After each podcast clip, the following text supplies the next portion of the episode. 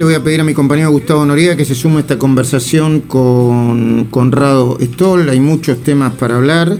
eh, y mm, quizá, el, bueno, el primero tenga que ver con lo que está pasando con los datos, ¿no? Los datos del día de ayer. Más de 14.000 contagios, si no tengo mal el, dato de memoria, y 274 muertes. Conrado, buen día. Gustavo Noriega, Luis Majul, todo el equipo de esta mañana te saluda. Muy buen día a todos, pero iba, iba a defender a Jorgelina primero, Ajá. este, la enfermedad de vaca loca o encefalopatía espongiforme bovina, Apa. así se llama, Apa. tuvo pico en el 93, o sea, alrededor del 2000, como decía ella, en el Reino Unido Mm, hubo un pico con hasta mil casos por semana en los animales, mm. pero se transmite muy poco a los seres humanos. Hubo un caso en Estados Unidos, la enfermedad tarda 12 a 50 años en aparecer en una Uh. persona desde que se infecta y produce demencia, o sea, pérdida de toda la función intelectual, este, y la persona queda, por supuesto, eh, muere. Y a propósito del tema COVID, ¿se puede contagiar el COVID a las mascotas? ¿Viste que había un ida y vuelta con eso? Yo no, no tengo la menor idea, por eso pregunto. Era el segundo tema que te iba a decir porque también lo hablaron. Y Rusia acaba de registrar la primera vacuna para animales, eh, para vacunarlos, y porque lo transmiten entre ellos, no te contagian, pero ya salió mucho dato que gatos y perros se pueden contagiar COVID, no lo se pueden contagiar entre ellos, no lo pasan a los seres humanos, pero ya te digo, sale la primera vacuna para eh, evitar que siquiera lo tengan eh, eh, eh, los propios animales. Acordate que en la provincia de Jutland, en Dinamarca, mataron 17 millones de bisones. Uno de Dinamarca es el primero está entre los primeros exportadores de pieles de bisón en el mundo. Ok. Y mataron prácticamente toda la producción porque se contaminó con el COVID. Así que eh, hubo un ministro, un ministro que renunció de Agricultura, un tractorazo ujú. en Copenhagen. Fue causa de un gran problema. Pero sí se, se pueden infectar los animales, por supuesto. Conrado, no quiero ser maleducado, pero tenemos muchos temas y queremos pelotearlo con vos. Entonces, 14.000 casos, 30% de positividad y 270 muertes. Eh, eh, ¿Dónde estamos parados? Eh, ahí vos lo dijiste, 30% de positividad, repitamos ese, ese valor. El número absoluto te da una idea, por supuesto, 14.000 es un número alto para los 7.000 que veníamos teniendo, pero 30% de positividad te está diciendo que hay mucha gente infectada que no estamos identificando. Y te puedo decir subjetivamente, vos citabas Escobar hace un rato, pero yo anoche tuve un paciente por el que me pidieron que estaba en el sistema privado, sentado en un sillón con una máscara de oxígeno porque no había cama en un hospital muy importante de la provincia privado.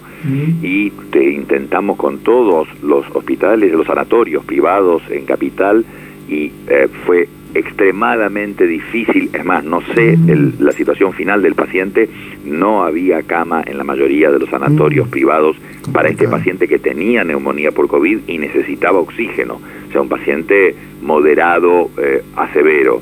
Así que la situación es delicada eh, eh, y la, por eso va a ser muy interesante escuchar a la ministra y hablar de estas restricciones que nosotros, las que se han enumerado, las que se han filtrado, digamos, son exactamente las que dijimos, que no cierran toda la economía, pero que cortan las actividades súper dispersadoras y que habría que implementar, y hemos dicho acá también, pensemos en abril, no pensemos en julio, agosto, octubre. Sí, cerremos abril. Blindemos abril, como decimos. Blindemos abril, esa es la frase. Gus, Es, perdón, te escucha Conrado sí, sí, yo, yo lo escucho a Gustavo. Sí, Conrado, buen día. No, estoy muy interesado porque no tengo nada de información. Creo que tenés eh, datos sobre la relación entre AstraZeneca y la trombosis. ¿Sabes algo al respecto? Sí, sí, que preocupa que el propio Reino Unido esté considerando eh, suspender vacunación en gente joven. Ya lo han hecho varios países. Eh, lo habían suspendido totalmente algunos países, ya lo sabemos. Empezó justamente Dinamarca, empezó, lo siguieron otros países nórdicos, después siguieron otros. Y ahora, esta noticia es nueva de ayer, el Reino Unido considerando suspender, que aparte es una vacuna muy abundante. Fíjate vos que Estados Unidos, por ejemplo, tiene 12 Claro. millones de unidades en este momento, que acaba de terminar un estudio, y, y no las va a usar. Saben que no las va a usar, sería muy útil para mucha gente. ¿Cuál fue la causa entonces? Se descubrió que la vacunación en muy poca gente, es una ínfima proporción, pero fueron varios afectados, de los cuales algunos murieron por el trombo que se produjo. Y es que se produce un anticuerpo que activa las plaquetas. Las plaquetas son unas células de la sangre que son las que tapan las heridas. Cuando vos te sale sangre, te deja de sangrar el corte porque las plaquetas, esas células van a ese lugar, se juntan, se pegan entre ellas y tapan la, la, herida que está sangrando. Ahora, si las plaquetas en tu cuerpo se empiezan a pegotear entre ellas adentro de una vena o de una arteria, pueden causar un trombo que te cause un problema muy serio cuando eso pasa en el pulmón, en el cerebro o en cualquier órgano. Entonces, la vacuna generaría un anticuerpo que estimula las plaquetas a que se pegoteen y formen coágulos. Es un, un, un fenómeno inmune. ¿Podría contrarrestarse? ¿Podrían medirse las plaquetas en personas vacunadas?